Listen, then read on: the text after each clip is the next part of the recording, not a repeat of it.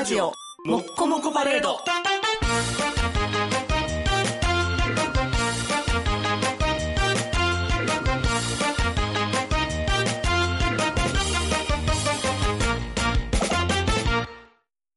おしっこが我慢できなくなってきたから、泌尿器科に電話したのに、検尿しますから、おしっこ我慢してきてくださいって、なんなん？青春、アルデヒド、オーディエド。ラ。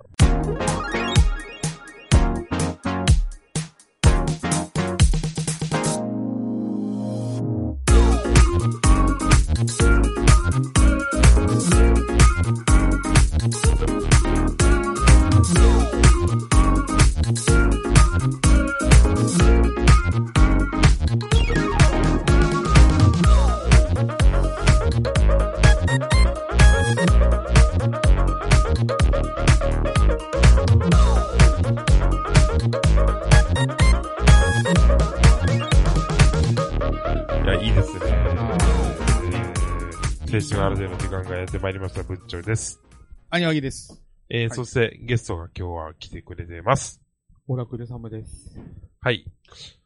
これむずいよな、このおしっこよろしくお願いします。が我慢できひんのに検尿って言われる、このようなことはいっぱいあるよな。ありますね。うん、それができひんあの、病院、まあ、代表的なのあれじゃないですか。あの、歯医者さんの痛かったら手を挙げてくださいの、どっから痛かったら手を挙げたらいいかわからんみたいな。ああ、難しいですね。あれは、かうん。あれは、僕はその女医さんでやってもらった時に、痛かったら手挙げてくださいねって、なんかお口風当たりますねとか言うくせに手挙げたら、痛い？って言われるんですよ。い 痛いって痛いから言ってんそうね。みたいな。はい。けど、そのちょっと妙な S っ気にドキドキするっていう。あ痛いですって。あ。はいはいはい。なんか、でも病院ってそういうこう、なんか、客観性と主観性の、なんかズレみたいなのことよく言ってきますよね。あの、病院の擬音だから、ほう。ジンジンするとか、ああれってなんか一応決まってるんですよね。医者の側では決まっていて。へで、それがでもこっちには伝わってないんで、なんかすげえ難しいみたいな。まあ、確かにまあ確かにはい。どんな腹痛ですか？どんな頭痛ですか？みたいなやつね。そうそうそうズキズキとかありますね。そうそう。まるで初めて恋をした時のようですって言っても無理やもんな、多分。うん。僕のもっとグリグリされる。私、見合いなんで。確かに。冷静に考えてもなんか前が痛い、後ろが痛いとかすら難しいよね。うんそうそうそう。ん。でも、このシリーズでやっぱ思うのは僕は、その精神科の病院間高い人が、はい。そもそも予約して、時間通りに行くってことが難しいから精神科にかかろうとしてるのに、はいはいはいはい。それをやれっていう精神科って、ちょっとどうですかって、岡山の光クリニックでこの先生に聞いたんですよ。はいはいはい。で、じゃあ、あの、部長さん、それぐらいの協力してもらわないと僕ら何もできないっすよって言われて、納得って思った。確かに。確かに。うん、確かに、い病院行く気すらないってやつのこと僕ら何もできんなっていうのは、そりゃそうか。まあ、そうですね。ねうん救う切りもないなと思った。まあ、でもまあまあ、予約はできへんけど、現場には来れるかもしれへんやん。まあでも。まあまあ、だから予約なしの病院ってのも割とあるんやけどね、確かうんに。それ言われると。まあ、だからそれは必要やよね。でも精神科って今めっちゃ人多いんじゃないの？お客さんっていうか患者さん、列をなしてるみたいな。どうなんやろうねけど、精神科やっぱ時間かかるみたいで、その患者のカウンセリングに。ああ、まあまあ、そりゃそうでしょうね。だから回転が悪いっていうのを聞くけどな。回転率を上げるためには。上げる必要がないっていう。で、上げるためのところは薬出してバンバン回すんやけど、うん。精神科のな、Google 評価面白いんですよ。大体めちゃくちゃ悪口書くから。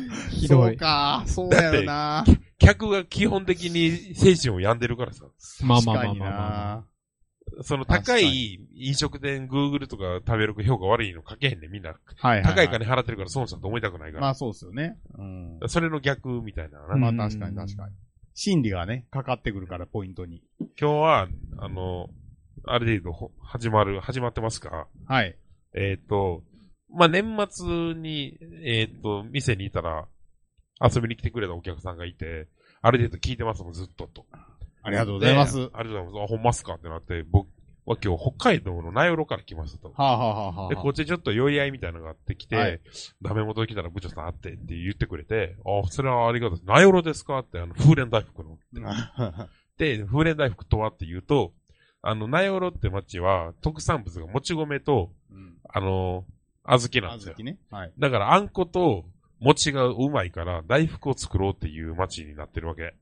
で、それを押して、そこの大福を風蓮大福って呼んでて、で、それがまさにもち米農家やね。はいはいはいはい。だから、風蓮大福やってるのもみんな知り合いですしう、んうんうん。で、今度もち米と、あの、大福送りますって年末に約束通り送っていただいたんです。はい。で、これちょっと良きタイミングでと思って、ちょっと餅食う会とかあったからそれやろうとしたら、ちょっとコロナとかインフルエンザが流行ってちょっと流れてしまって、はい。でとりあえず大福を、特に風蓮大福で味がいっぱいあるんだよ。そうなんですよね。で、これ、あの、千歳空港で持ってるんで、ぜひ買ってほしいんですけど、はいはいはい。ほんまにうまいんで、で、それを言ってたら、ね、ほんまの熱心なリスナーさんなんで、アニワギがコーヒー味好きなのも分かってて、コーヒー味の大福をいっぱい送ってくれたんです。ほう。で、それをせっかくなんで、この放送中に食べながら、ね、あの、感想でも言おうかなと思って、なるほど。ちょっと久しぶりやもん、フレンダイフ。なんなんそれ。そうですね。風蓮大福のね、ラインナップがここに書かれてるんですよ。え、めっちゃ多い。白、塩豆、よもぎ、赤、かぼちゃ、ごま、ハスカップ、メロン、しそ、ぶどう、玄米、バターコーン、赤エンドウ、青エンドウ、チーズ、ミルク、ベルギーチョコ、コーヒえとちおとめいちごーーですね。ここに書いてあるだけで。強いね。はい。なんで、このソフト大福って名前で売ってたりもするんで、通販あるんですか？そういうのもあります。おーあの、これも冷凍で送ってもらってて、だから、あ、解凍して。はい、3時間ぐらい室温で解凍したら食べ頃です。へえ、すごい。だから今これ食べ頃に、はい、食べ頃にしておしておきました。じゃあちょっと大福いただきますね。はい、じゃあちょっともらいましょ栄養、あ、ありがとうございます。成分表が全部、もち米、もち米、もち米ってなったらめっちゃ面白いな。へえ、すご。皆さんもどうぞ食べてください。あ、で、カロリーが微妙にみんな違うんですね。う。これね、だから、もち米が売りのうん。産地から来てるから違うんですよね。へえ。うまいな。うん。食べてる間、あ、でもこのとちおとめいちご美味しそうですね。チーズも。これね、食べるとわかるんですけど、明らかに餅を食わせる配分なんですよ。怖いねん。へえ。甘すぎひんねん。うん。ちょっと食べてみよ大福って言って売ってる時の餅結構やばいのが多いんやけど、ちゃんと餅やねんな。まあ、関西とかと牛皮も多いですからね。うん。う。うまいね。抜群にうまい。マジでさ、餅がうまいよそうなんですよね。中のあんはそれはうまいんですけど、やっぱ餅、餅を主役にも据えたい気持ちがすごく伝わってくる。な。仙台でずんだ餅食った時に一番驚いたのは、餅がうめえやったか。うん、うん。そもそも仙台も餅ど、米どころやから餅がうまくて、で、これもやっぱ近くて、いや、も餅がうまい前提の、うん。確かにあんこの味やねんそうな。なんですよね。うまっ。しかも意外とこう、コーヒー味が合うっていう。あのね、ねねそうこれ、この話すると長いですよ。うん。じゃあやめましょうかコーヒ。ー味の、僕コーヒー味の好きお菓子が好きで、いろいろまあ探したり、まあいろいろ今までもプレゼンいろんなところでやってるんですけど、結論として、小豆とコーヒーを合わすっていうのは大正解で、豆だからコーヒー。やん、そう、豆と豆が合うんですよ、んかなるほどね。これ占い新潟とかにははい。コーヒー煮豆っていうのがあって、うんなんか、インスタントコーヒー入れただしで甘い煮豆を煮るんですよ。で、それスーパーとか売ってるんですよ。っていうのがあって美味しいんですよ、でも。めちゃくちゃ合う。う。うんまい。で、あれとか、まあやっぱ、最近コーヒーの、まあ、和菓子って、それなりにずっとあって、最近まあ、ちょっと流行ってると思うけど、なんなら入ってる、今入ってる。うん。あの、まあ、増えてきててね、嬉しい限りなんですけど、小豆とコーヒーの相性はめちゃくちゃいいので、あの、ぜひ、これから増えたらいいなと思ってます。美味しいですね。ペロッと食べてしまった。京都、八橋もコーヒーあるんちゃうかな、今味。ひめさんが小豆洗い見せてくる。あ、小豆洗いで。うんうん。あ あ。小豆洗いの、湯飲みで大福食ったら味なくなっちゃう。あれ、現れるから。うんコーヒー味しか残らへんから。あの、ラジオもさ、三人で大福食いながらやるもんじゃないな。そうね、みんな食べると話しちゃうんで、じゃあ、なんか、え、小豆縛りなわけ今日。いや、ここまでです、小豆あ、は。そう、なるほど。はい。しかもさ、本当にうまい。俺も兄貴もさ、一口かじって後で食えばいいじゃん。まあ、全部食っちゃったからね。なんで全部美味しいから。食べ物が一番偉いもん。いやー、ほんまそうなんですよ。うん。やっぱ兄弟なんですね。あの、うんなんなら僕の方が先生まれてますあから。、ですよね。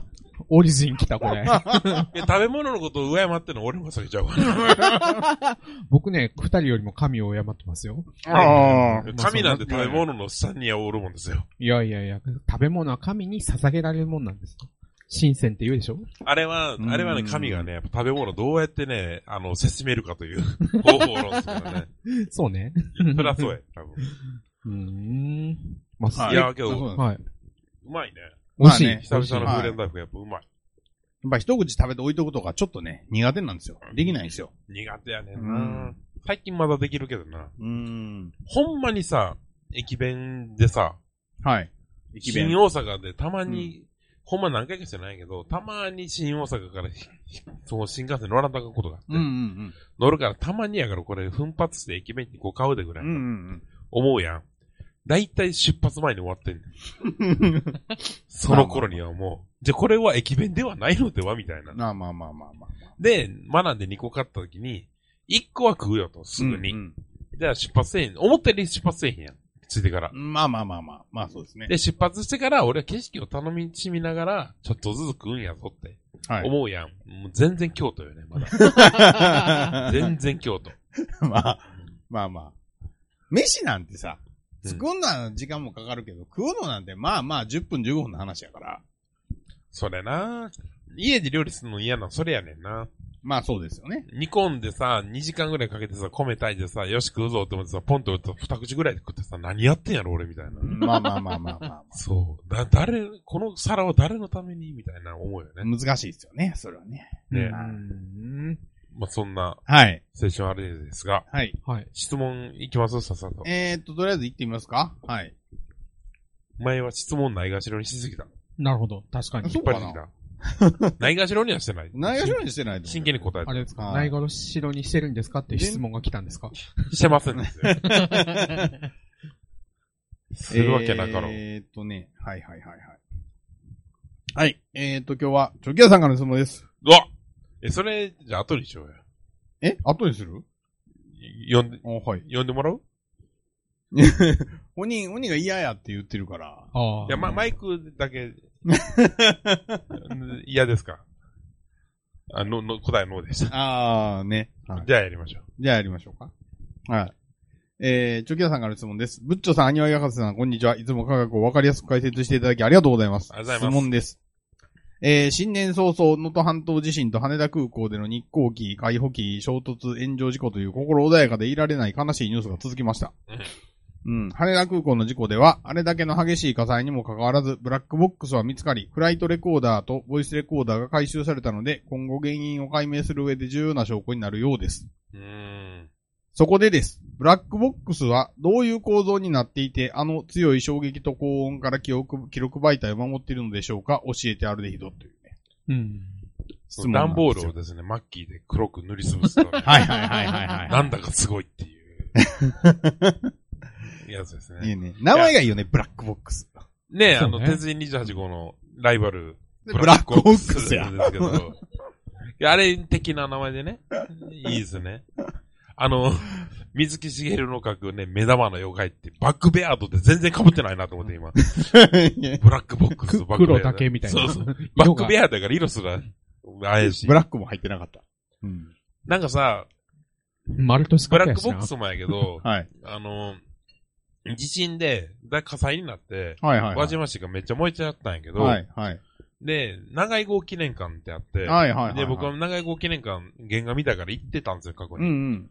で、それまで全焼して、もう絶望したんですよ、漫画ファンは。はいはいはい。あの長井号先生の原画が焼けるなんてと思って。はい。で、焼けて、もう最悪やってなったけども、ここまでってなったけど、長井剛先生はもう存命なんで、あの、漫画、原画なんてものは書き直せばいいしほうほう、ほう書けるから、俺って。ほうほうほう。だから、気にせんとこうみたいなコメント出してはって、ほう。やっぱ亡くなってる、例えば、手塚治虫記念館とそれはできんやんか。ほう。長井号記念館やから、長井号やから言えることやから、すごいなって思ってた、らにね。うん。なんと、輪島市は、そういう災害の時に原画とか作品を守るために、めっちゃ火災とかの設備をやってて、原画全部残ってたんですよ。へえー、すごい。ね。あれすごいっすね。いや、完全に建物焼けてんねん。へー全部かは知らんけど、基本的に大まかなところは大体無事っていう。なるほど、なるほど。へえ、すごいな。あれ感動しましたね、僕は結構。へえ、そんな中のブラックボックス話。はい。そうですね。けどちなみにう、ん。なんでブラックボックスっていうかって話があって、おう暗い、黒いからじゃん。黒くないんですよ。え？現物は。触れないからじゃん、その、ブラックそう。ブラックボッこれはク、スがの、あの、ブラックいわゆるホールの。航空機の乗員等々の直接機体を触る関係者が知る必要がないものだから、わざとブラックボックスって名前にしてるらしいんですよ。へへー。まあ、アンタッチャブル的な意味。あ、そうそうそう。触んないでってこと。うん逆に。その人らが触ると、話がややこしくなるから、うん、っていうことだと思いますけどね。で、だから、まあ、あれ、何が入ってるかっていうのは、まあ、書いてある通りで、うんあの、いわゆるフライトレコーダーっていう、はいまあ、高度とか速度とか、そういうデータを、えー、リアルタイムでつけてるやつを記録として残してあるうん。ものと、えっ、と、コックピットの中の会話を、えー、全部聞いてあるんですね。あの、ボイスレコーダーが入ってる。うんはい。へはい。っていうのが、まあ、両方入ってて、まあ、その他にも、えー、いろいろ入ってることもあるらしいですけど、基本はその二つ。はいはいはい入ってると。で、それで、えー、燃えたり事故った時になるべくも残るようにっていうことで、えー、耐熱と耐腐食の工夫を凝らした箱の中に収められてる。腐食っていうのは酸ってこと？まあ、酸とか、あと、まあ、水でしょうね。耐水に近い。うん、だから海の中に使ってても大丈夫みたいな。まあけどさ、完全防水と耐熱やったら金庫とかそうじゃん。はいはいはいはいはい。だから、そんなに難しくないんじゃん。まあそうでしょうね。うん。はい。基本的には、耐熱の意味で、チタンの箱があって、う。ーん。で、耐腐食の意味でステンレスの箱があっての、その二重箱構造になってるらしいんはいですけど、はいはいはい。はい。っていう、あの、構造になってるらしいですけどね。意外とちっちゃくないらしいですね。ちなみに。ああ、そうなんや。はい。なんかまあまあでかいらしいです。はい。何十センチとか。どう、どう録音するんやろな。あ、それはでも多分、あの、中、外は外、中は中で、普通に録音線を引っ張ってきて、マイクを外につけて録音してるんじゃないですかね。で、それを、えなんかそんな難しいもんじゃないっていう。多分、作り自体はそんな難しいもんじゃない。金庫程度の。多分ね。まあ、じゃあ、とにかく頑丈ってことですか？まあ、頑丈、そうですね。あの、あんまり軽量化とか考えてないみたいあですね。まあ普通に飛行機で使うような爆発の温度では溶けない融点のうんチタンとかを使ってたら、ああ、そうそう。普通の火災とかでは潰れない程度にしてあれば大丈夫っていう感じだと思いますね。あじゃあ別に大したことじゃないんや。そう、技術的にはそんなめっちゃ難しくはないらしい。うーん。ですシンプル。まあ、シンプルじゃないと逆にやっぱり、まあまあまあ、そうでしょううね。ん、あの、安定して記録取れないからでしょうね。うん。あのー、金庫を僕持ってるんですよ。この店に1個。はいはいはい。で、電池式で番号で解除できるんですよ。はい。でも、番号を案の定、思ってる番号で開かないんですよ。で、その金庫を開けれるアナログの鍵があるんですよ。うん。鍵、予想通り、金庫の中にあるんですよ。いやいやいやいやいやいや。で、うん。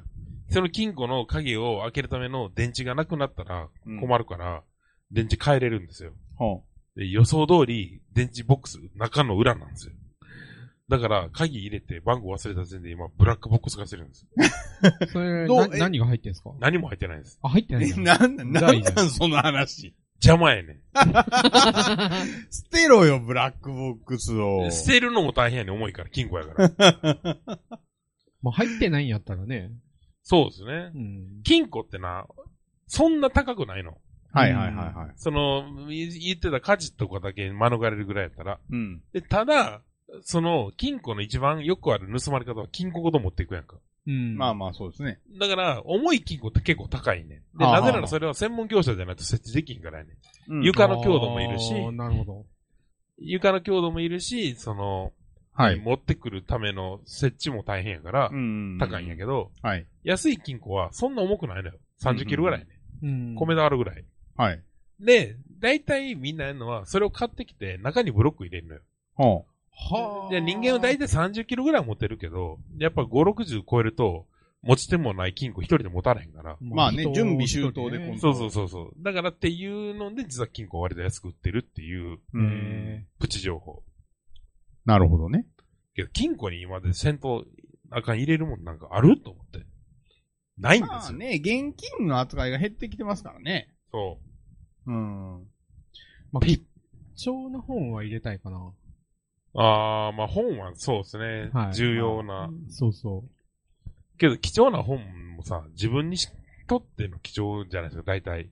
あ、まあでも、例えば僕が行った学校、アメリカに、時にいた大学院とかだと、えっとね、あれ、確かカルバン、宗教改革者ジョン、カジャン・カルバンの、キリスト教公用の第2版か3版があるんですよ。うんで、400年くらいかもっと前の本で、で、それのためだけに、えーっと、進学校の構造の中、なんかちゃんと、その、耐火、防火扉を組み込んで、何があってもその部屋だけは、すべてが崩れてもその部屋だけが残るっていう。シェルターみたいなるほどなるほどな。まあまあまあはいっていうのは教会はなくなっても本は守るぞそうそうそう、学校がや焼け落ちてもその部屋は残りますみたいあ、な。まあ、そういう意味ではいるかもしれないですね。はいその持ってる蔵書がなくなると、消失すると困るっていう。はい。まあ、そのレベルはそうかそれな。盗難じゃ。ゃなくて。うん。うん。いやけどさ、結局ね、何回も言ってるオタクとかが死んでも、はい。結局その人が持ってるコレクションなんてものは本人にしか価値がないから、はいはいはいはい。結局死んだ後誰にも価値がないって思っててん。はい。だからコレクションっていうのは自分にとってだけの価値だと思ったんやけど、はいはいはい。昨日ずっと夜フィギュアのね、あの、整理してたんですよ。あ仕分けして飾るためにやって思ったけど、俺にとってすら価値ないかもしれん。何体か、だ、誰、誰これみたいな。分かれへんねんけど、みたいな。つら。まあ。分かれへんからネットで調べても、ますます分かれへん。そうなんや。なんで買ったかも覚えてないの？なんで買ったかはね、あの、ビルドフィギュアって、その、これ全部買わんたらあーパーツが入ってて、はいはいはい揃うフィギュアがあって、それ買うたびに入れられてる消耗戦みたいな枠があるわけですうよ。んで、業者も8体セットでしか仕入れられへんから。絶対8体セットで買うねん。はい6個しかビルドがついてなくても。うんそ、の枠のやつって、ビマーベルで今年始まる新しいシリーズ、けど続かんかったとかがあるから、マジで分からへ おもろ。へん。ね。でもまあ、しっかりコレクターいそうやけどな。うそーん。ちゃんとデータがしっかりしてるコレクターみたいな。まあ確意かにな。外と、ううんん。まあ、探し当てるのが大変かもしれん。うん。で、調べても、ほぼ情報出てこへんキャラとかの、フィギュア誰が欲しいみたいな。確かに。逆になんか型番とかで まあまあ。い検索した方が早いんかもや、いね。くら検索してもこのフィギュアのことしか出てこへんのよ。ああ、なるほど。そうそう。これが誰でどういうもので、あ、そのバックストーリーが分からへん、分からへんね。っていうあ博物館やるしかないんじゃない？いやもうそん、けど価値もないんですよね。別まあまあまあまあまで俺はなんでこれを集めてるんやろな、みたいな気になってきて。っあ。あうーん。ていう。確かに。それを思うとまだ僕のヨーヨーの方が、なんか、買い手がありそうですね。ええうん、ようよう価値あるな。ヨーヨーはまあ、換金しやすいというか一応。あ、そうなんですね。あそうですね。あの、中古市場みたいなのがそれなりにあるんで。何でしたっけ？スケバンデカが持ってたようようあはいはいはいはいはい 今思い出した。チェーンのやつね。チェーンのそうそうそうやつありましたね。はい。あれ、あれ、は多分、備品はそれなりに高いと思うんですけど、はい。うん。あの、数が出てるんで、そんな。に珍しくはないと思います。だけど昨日もその、ね、僕が好きなファンタスティック4のインビジブルーマンで透明のはいはいはい。キャラクターのフィギュアが15体ぐらいね、いろんな種類出てきたけど、ほうほう。あの、全身タイツ着てる熟女のマダムのはい。フィギュアと、手だけ透明のフィギュアと、足だけ透明のフィギュアと、腰まで透明のフィギュアとほう、全然透明じゃないフィギュアと、全部透明のフィギュアとって、何がおもろいねんって。みたいな。自分で。おもろいやないか。お何がおもろいねんこれって思って。こんなピタピタの服着ただけの熟女、好きかって。いう、なんか、コマ撮りでアニメ作ろうよ。徐々に透明に。そうそうそう。いや、なんか自分でめっちゃ思う。完全に透明のフィギュアに関しても誰かも分からへんから、これ。いやいやいや。何なのって思って。いる、いるでしょうよ。完全に、インビいジブルーマンなんやから。や、完全透明はあかんで。あかんわと思う。誰か分からへんもん、やっぱ。台座だけ出しても通用するよね、透いや、だか明ら。それはね、ホットフィールで出てるんですよ。そのワンダーウーマンかなんかの透明な車があるんですよ。はい。それのフィギュアっていう手で中身何も入ってないやつが売って、それ1万円なんですよ。え？そう。空のケースだけの。概念、概念売ってる。やつ。すごい。な。あって。そんな商売したい。いいっすね。うん。王様の耳はロバの耳みたいな商売したい。うん。いやけどフィギュア、けどこのフィギュアの話すらね、誰も興味を持ってくれへんなっていう。あの、それ昨日もね、配信、まあツイキャスト TikTok で僕配信しながらやったんですはいけど、はいはい。ちょっと人集まってきても、スパイダーマンとかのやつを整理してる間はまだ人来てくれるんですけど、もうん。うスパイダーマンでも映画出てないやつだったら誰も興味ないし、はいはいはい。で、そのファンタスティックフォーとか余計興味ないし、それのモブキャラみたいなの誰も興味ないわけよ。で、あげくの果てに俺もこれ誰かわからんフィギュアをもう紹介しようもない。だから、何よりお前が分かってない時点で興味を持たせようがないからいやじゃない、分かってても誰も興味ないんや。っいやー、そうなんかな。て思った。興味ある人って思ったら友達二人ぐらい思いついて、もうじゃあ友達とやるか。って。まあまあまあまあまあまあまあ、そうなるっていう可能性はあるね。まあまけど、成立できたらまた理論整然と紹介できるんで、あ。はいはいはい。そういうとこですよね。信じてるんですけど、はいはいは信じてるんですけどですよ。い。いや、これが。まあまあ、ほんまでもそれはそうよ。情報は整理してたところからやっと付加価値が出るよい。やけどな、食い物や、食い物の情報なんてみんな興味あると思うやん。でも、はい僕はその富澤さんっていうのとバブル B さんっていうね、尊敬する食い物友達もいるわけですよ。でも行き過ぎた食い物情報で急にみんな興味ないから、だから、うんマクドナルドの新作食べたとか、新しいナゲット食べたはいはいはいこれすごいみんな興味あるね。はいはい。で宮本むしと弥生県どっち派？みたいな。これまたギリ興味あるんですよ。で、弥生県の新作の鍋知ってるって。宮本むし鍋こんなこと出てくんねんでって。これ、うんあ、そうなんやぐらい。これ限界。ここ限界値なんですよ。はい宮本むしってさ、あれ、母体さ、ぐる違うところに買い取られてからさ、昔飯屋むなしやったのが今定食むなしになってるやんって。もうゼロ。今この話題、この話題のこの強化率ゼロ。そうね。ゼロになってて、で、はいあの頃の米はさ、みたいな話、もう全然ダメなわけ。はあ、はあはあはあで、いや、昔さ、お茶も無料でさ、漬物違うかったよな、とかさ、そんな話もあるんですけど、はあはあはあはあもう全部意味がないわけですよ。だからもう、こっから先は、一人ぼっちの旅です。みんなが、うわーってついてきたと思ってさまあまあ、みんなついてこいよって走ってまあね、えって、誰もおれへんっていう地平があるんまあでも。どこまで行っても100人引き連れるのは無理よ。無理？あの、うるせえ奴らのオープニングみたいなイメージでやってんやけど。1か2よ。うん、いや、打率よくで5ちゃう ?5 パー。5パーです、僕の話題の。はいはいはいはい。興味持ってくれる。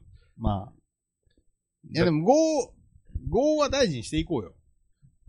一応、だから今週ぐらいから僕はやろうと思ってるわけですよ。このはいは YouTube ライブを使って、今日もやってます、この YouTube ライブのチャンネル使って、はいはいはいあの、飯の話をひたすらする、あー1都道府県10個の食い物の推薦を考えるっていう回やろう。はあ、はあはあはあ、あ、それもう一回やるんや。それ全部一人でつい、はいあの、配信で全部全件やって、はい。はいノートにしてい一件ずつ売ろうかなと思ってるんですよ。はいはいはい。で、あれこれ最初から更新めっちゃされてるんで、うん。今年の目標は食い物の本出すなんで、なるほどそのとっかかりとして配信、む無理やね。文章から書くとか無理。全然無理と思って。はいはい。喋、るはできると思って、うん。この無理に関しては二人すごいね、今、分かってると思うんですけど、はい。いやいや、まあまあままあそんなあ。はい。そんな。日々です。日々です。なんか、YouTube ライブの話ね好。きなことやればやるほど孤独を感じるっていう日々です。ああ、でもまあまあまあまあ、好きなことを追求するっていうのはそういうことかもしれんな。一人ぼっちですね。はい。うん孤独な戦い。まあ孤独な戦いはまあいろんな分野でありますよ。そうですね。はい。研究は孤独な戦いですからね孤独です。ねはいはい。まあけど、人がやってないことやりたいと思うんだったら孤独な戦いしかないからな。いや、最近、ねまあそうですの、はい博士論文の修正項をおそらく学科史上一番遅く出した人間に多分僕はなったんですけど、で、幸いなことに、あの、まさか受理されたんですよ。ああよかったですね受理っていうのは、はこれから指紋があるんですが、ああ、まあまあ、指紋終わってない。はい。で、指紋も多分、あの、3月末最速。で、無理な場合は多分来年度持ち越しみたいななるほど。特例措置が多分取られると思うんですけど、まあ、やりながら、あの、書きながらやっぱ思ったのは、いや、こんなん誰が読むねんって思いながら書いてるわけですよ、はい変な話ね、はいはいで、本当に、まあ、孤独な戦いですよね。なんかその時、15時間、20時間くらい画面の前でひたすら、あの、わーってやってたんですけど、マジ孤独っすね。うんそう。研究はそうなのかな。そ研究は人がすっごいたかってるゾーンで、え人と競争して戦っていくっていう戦い方をするか、孤独な戦いをするか二択です、大ああ、そうですね。はい。はい。孤独か。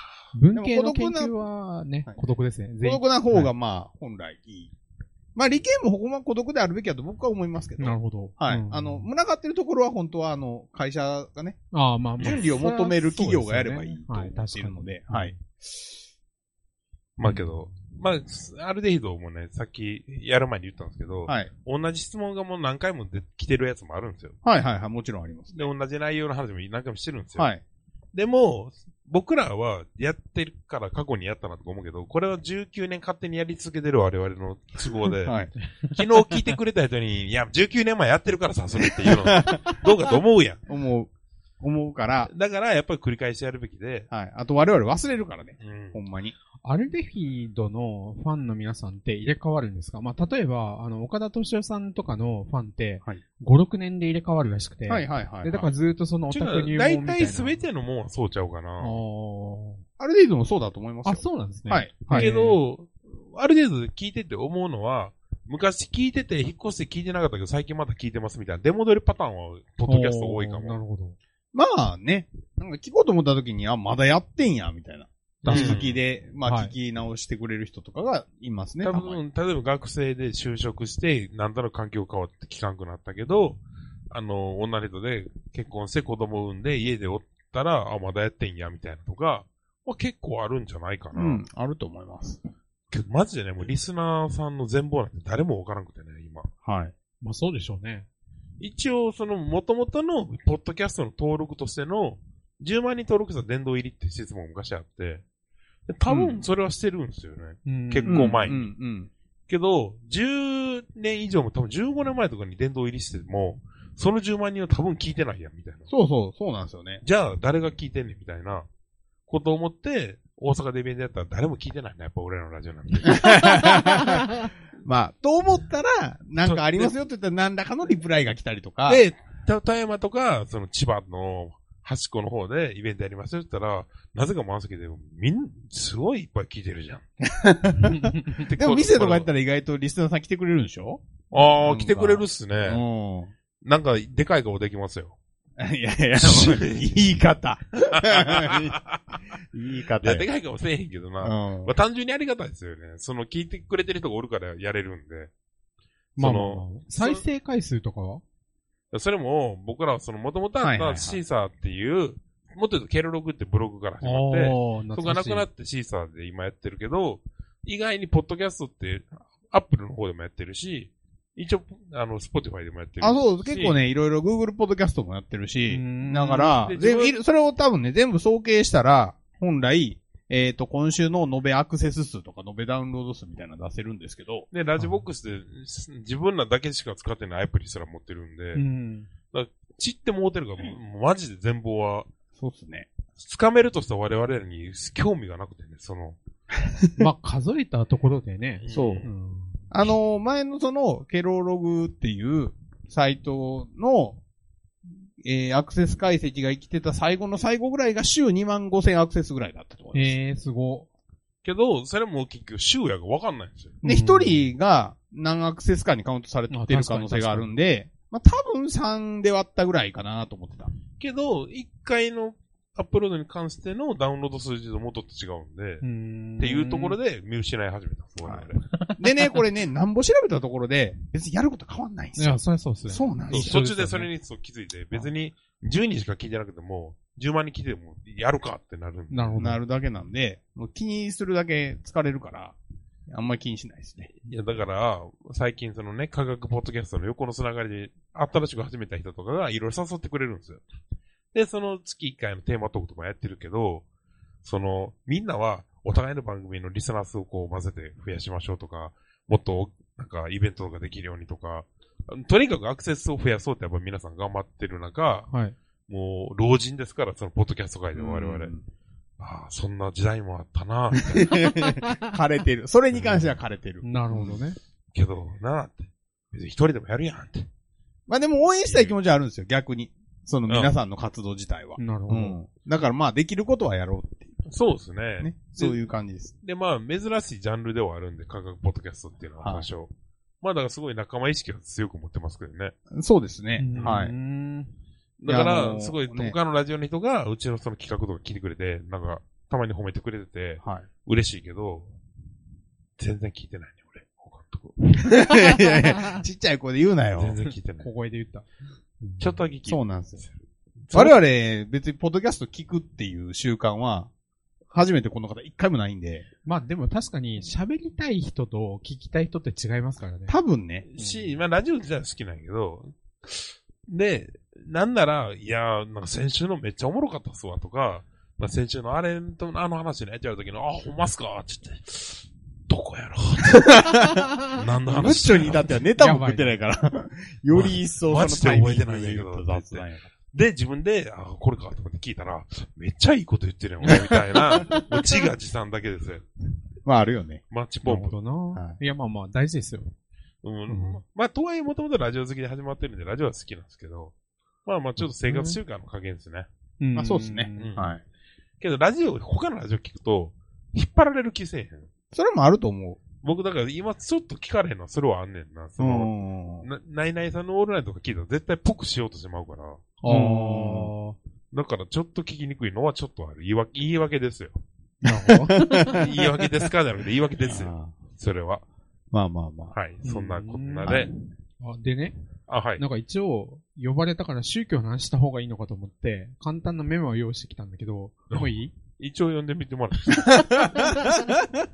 いや、まあ最近買ったね、ラッキーだったんですけど、まあ興味がみんなないから本が高くなるわけですけど、で、買った本が何かっていうと、京阪キリシタン一見っていう本を買ったんですよ。うん。で、それ何かっていうと、あの、13200円もするんですけど、一冊。結構すんな。そう。京阪京阪ってあの、京阪の京阪。京阪電車の京阪はいトイレじゃなくて。京阪キリシタン一見と大塩平八郎っていうタイトルの本があって、ねこれどういう本かっていうと、まあ、要はあの、島原の乱からだいたい150年後くらいに、あの、もうキリシタンは駆逐されたと思ってたら、突然、京都大阪のど真ん中にうん。キリシタンが現れるんですよ。うんで、それはもう幕府がめちゃくちゃびっくりして、で、大阪方が、まあ、取り調べたところ、えっ、と、まあ、豊田光儀っていう女性の稲荷下げの巫女が、えっ、と、水野軍記っていう、あのーまあ、陰陽師から、キリシタンの妖術を習って、うん。で、それを、あの、まあ、伝えて、で、6名が、えーっと、引き回しの上、拷問というか貼り付けになって死んで、40何名が処分された大事件。それ実はってことで実はです、歴史です。はい。ほなんですけど、でもこれ僕はすごく好きな話。で、で、さら、に、その大塩平八郎がその時それを調べたんですよ。うんで、その10年後、大塩平八郎の乱が起きるので、ああいつはあの時、妖術でたばかられて、幕府に反対したんだみたいな話の、あえっ、と、国際研究で、えっ、とね、なんか北欧の先生でマーク・トウェイン、違う、マーク・トウェイン作家やな。マーク・テウェンか。っていう先生と、あと何人かが、なんか共同研究でやっと出たものへで、ーはい、はい。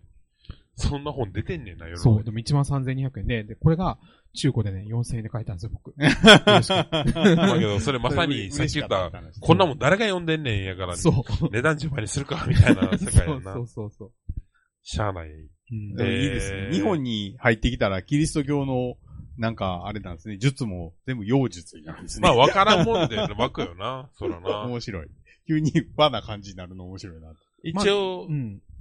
3月17日にね、僕その、ここでいつもやってる階段研究の井上さんってのと、はいはいはいはい。3月17日はその、お陰陽師の安倍の生命の周りにいた人の話、はい安倍の生命ってどんな人として扱われたみたいな話をする会があるんですけど、もう一個、サムさんと来月3月の、どっちだったっけ ?9 やったっけ？ああ、9日ですかね、多分その辺に。はい。うん。に、ねサムさんが連載もしていた、連載っていうのかな？えまあ仕事の付き合いのある。していたはい。ー、キリスト教新聞で、キリスト教協会に出す新聞ほうのほうほう。作ってる人と、あの、読んでイベントをやろうと思ってて、へえ。そうで、ちなみに、キリスト教新聞じゃなくてキリスト新聞社なんですよ。あ何が違うねんと思うけど、確かに。でも、えっ、とね、それはなんか一応創設者の意向で、キリスト教を伝えるんではなくて、キリストなんだみたいな。ああ。はい。でもね、戦後すぐにできた新聞社なんで、もう70年以上やってて、えーはい。だから、ブッダの教えじゃなくて、大日如来や、みたいな話かな。いや、ちょっとよくわかんないけど。ああ、いや、まあ。仏教じゃなくてブッダなんだよ、みたいな。まあまあまあまあまあまあまあはい。まあまあまあ、すいません。だから何みたいな。ね まあまあまあまあ。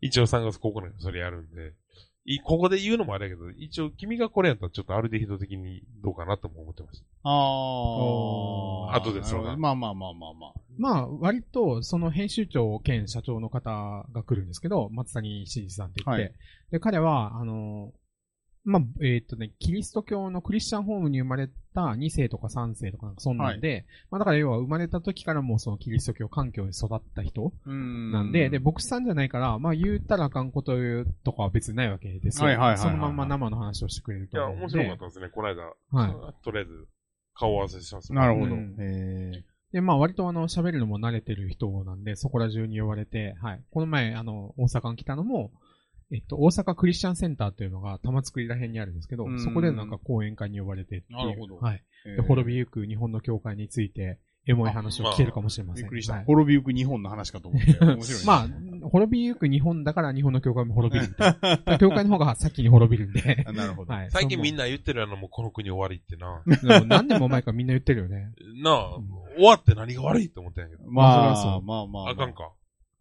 でもまあ戦争の時だってみんな終わったって思ったわけじゃん。思った。以来ずっと終わってるわけ。そう。まだ始まっってないよと思ってた、ずっと俺は。まあでも土地があって人がいたら何らかのものはあると思うけどね。いや、だから、その、司馬遼太郎とかが言うんですけど、この国の形って、要するにね、言語障壁と海岸線がなんとなく一致してるんですよ。ああ、そうそうそう。戦後、日本はね、特に。それが、やっぱちょっと特徴的。難しい言葉で言うなよ、二人とも。まあ要は島国の良さがあるってことそう、そう言え、最初から。そうそう。あの、海で守られた国やから、独立っていうこと考えなくて済んだっていそうねね。強みね。うん。まあでも戦争中とかその前とかちょっと面白くて、日本語か国語かって問題があったんですよ。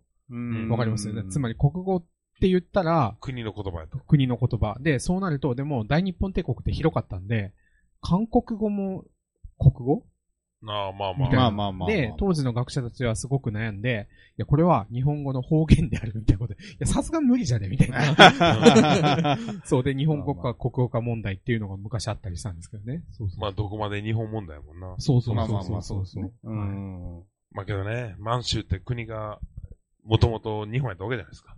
はいそ。うね。いやそこから引き上げてきたわけじゃないですか。はいはいは大体その町はね、肉まんと餃子がうまいんですよ。あ、そうなんだ。そう、浜松なんかもそうやし、そうなんだ。宇都宮なんかもそうやし、大体満州引き上げ組がおるところで餃子始まんねんな。へえい。。でもなんかそういうね、なんか、インフルエンサーがいるんですよ。その、向こうでその場所で、食ってこれみたいそう、な。これうまかってんつってこう帰ってきて作ったり、向こうの人が、がに向こうでできる人が日本に移り住んできて作ったりそうそう。して、それがあまりにも流行ったんで 定着するみたいなのが、シベリア抑留から帰ってきた人たちの土地では何があるのかな？なんもない。ピロチキじゃん。あほんまに？ー それでも調べたらなんかありそう。でもみんなロシア嫌いになって帰ってくるよね。まあ確かに辛いやろうからな。ねまあ決して豊かな土地ではないですからね。そまあま作物シベリア的ですも味でね。そもそもね。うんピロシキ、な、うまいよな。神戸、神戸のピロシキ食ったことある？あるんちゃうとしか神言わない戸のあの、三宮の駅前のとこの地下のとこにある、はいはいはい。ピロシキ屋が有名なんです、昔から。ほうほうほうほうほう。でも、なんと、ピロシキの記事に、クラシック音楽を聴かせて、熟成させておりますので、当店の、みたいな感じやね。はいマジではいはい。ガチでやってるらしいね。はいはいはい。で、けどそれがなんか面白いっていうか、うんうんなんか、うん、なんか、それやけど、そもそもうまいから、ううんまくいってんやけど、結構ソウルフードなんですけど、うん。へけどやっぱり、こういうの良くなくて、やっぱり、才能がある気違いはさ、誰も止められへんからさ、違いって言うな。その音楽の部分止めようよ、みたいな。いやいや、まあまあまあまあ。ロシア料理でうまいのは、あの、市場、川端市場にあるキエフっていうロシアの店があって、ああ、の、へ加藤時子さんの歌手の、加藤時子さんのお兄さんか弟さんがやってる店なんですけど、どん、どん、え。どんだけ左翼に毒された店やねんって。いやでもね、マジうまいよ。いやうまいでしょ、ね。まあうまい。うまいうまいのいいこと本当にうまい今日、確かにな、ロシア料理屋は結構いいんすよね。ビーツのあのスープとかも、あいいなめっちゃうまいし、うん。えっと、ビーフストロガノフがマジ絶品で、生まれて初めて、あ、これが本物かと思うくらいうまかったやつですね。へえおすすめです。けどさ、その、仲いいな。いいね。もうある程度でも、まあ、アニワキも仲良くしてるアンブレラってバンドのハルさんがいるんですよ、ベースの。はい。で、料理も好きで肉も好きやから、今ずっと、ハルさんに、ああれと神戸なんで、うん。その、ピロシキとかもくれたんで、それで思いついたと思って、低温調理器で、うん。あの、肉とかを緩やかに湯がく料理をね、はいはいはいしてほしいと。やっぱこう、圧力釜より低温調理の方がうまいんですよ、試してて。はあはあはで、低温調理器じゃ買いますみたいになって、で低温調理器で肉茹でてる間に、原さんがベース弾けばいい。じゃあ、これがほんまの低温調理や、つって。なるほど。ベース効かせましょう、つって、その肉に。完璧なメニューができましたね、つってあの風車の近くで、そう。低周波も流して。低温、低温、低温調理器。さっき基地が言うとったよ。確かに。やば。いやー、やりましょうって言ったけどな。やっぱりね、オカルト界隈だとそういう振動がみたいなねね、波動の話がうんちゃらとかみんな言い出すんですけど。事実が大事なんで。まあまあはいまあ。うまければいいんですよ。というわけで、はい。やっぱり結局日本撮りでしたが。うんはい。まあ、そりゃそうですよね。そりゃそうですよ。はい。あの、アルデイドは毎週やってます。まあ、3月でさっき言った9日にキリスト新聞の人とイベントやりますんで、はい。ある程度になるかはまだわかりませんが、ええ。えー、であと YouTube チャンネルで食べ物の話、一応ね、タイトルも考えてて、やっぱり、隠され、みんなが知り得てない隠された料理を探す旅をしたいんで、うんうん。オカルト飯やなと思って。っはいはいはいはて言って怪談師と飯を食いに行くっていう謎の会をやろうと思って。なるほどへなんかー食べたら死ぬやつとか食べてほし食べたら死ぬやつは死んでるから誰も伝わってないんだよ。い。いや、柏木さんは大丈夫だよ。なんか、怪談師の人はほら、たくさんいるし、本望じゃない？割と。死んだら。いや死にたい人は。はいないのかいや、あんまいない。ああの、伝説になるで、あの人本当に食べて死んだらしいよ。何、何ですか？食べたら死ぬやつ。わかんない。ああ。なんか知ってるかなと思って。ベニテングタケなんかはとにかくうまいって言うんですよね。えーうまいんだ。めっちゃうまいって言うし、ああ。あれ死ぬとかじゃなくて幻覚やから、もう好都合ではみたいな話が結構あって、へー 食ってみたいなみたいなのはあるんですよね。はい。というわけで、はい。おとえーよかったら YouTube、これ言うの恥ずかしいねんな。YouTube チャンネル登録してくださいっていうのはね変わりようかね。いいね。ね高高評価、コメントよろしくお願いします。チャンネル登録と高評価。よろしく照れがある、お願いします。照れがまだ。ねいや、なんか、あれをは、ああいうの、ああいうのもあかんねんって。俺、お笑い向いてない思ったのに、なんでやねんってよいわんわと思ったからね。分かってんのに。まあ言わんでも見てる人はシステム理解してると思うけどな。なまあそうです最近。ねこの辺にありますから、皆さん。はい。はい。というわけで、はい。えー、お届けしましたのは、ぶっちかしわぎと、アニワギ博士と、オラクル様でした。青春アルディードは南部白芸 YouTube チャンネルで毎日1話第1話より全話公開予定でございます。3年間の長きにわたる長期更新の予定でございますのでぜひ皆様 YouTube チャンネル登録の上聞いてみてください。そうかな？こうかな？違うかな？てみたり考えてみたり。自分から聞いてみよう。投げてみよう。友達に。あるでひどに。分かってないことなんかいっぱいあんねん。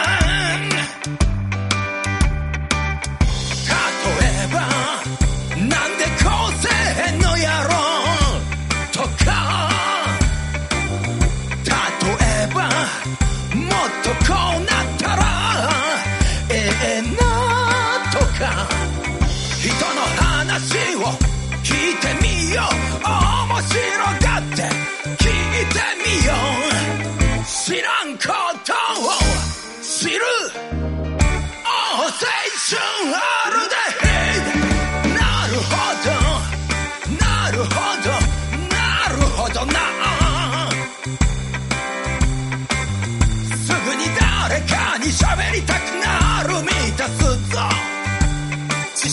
学科学の科学のラジオだよ。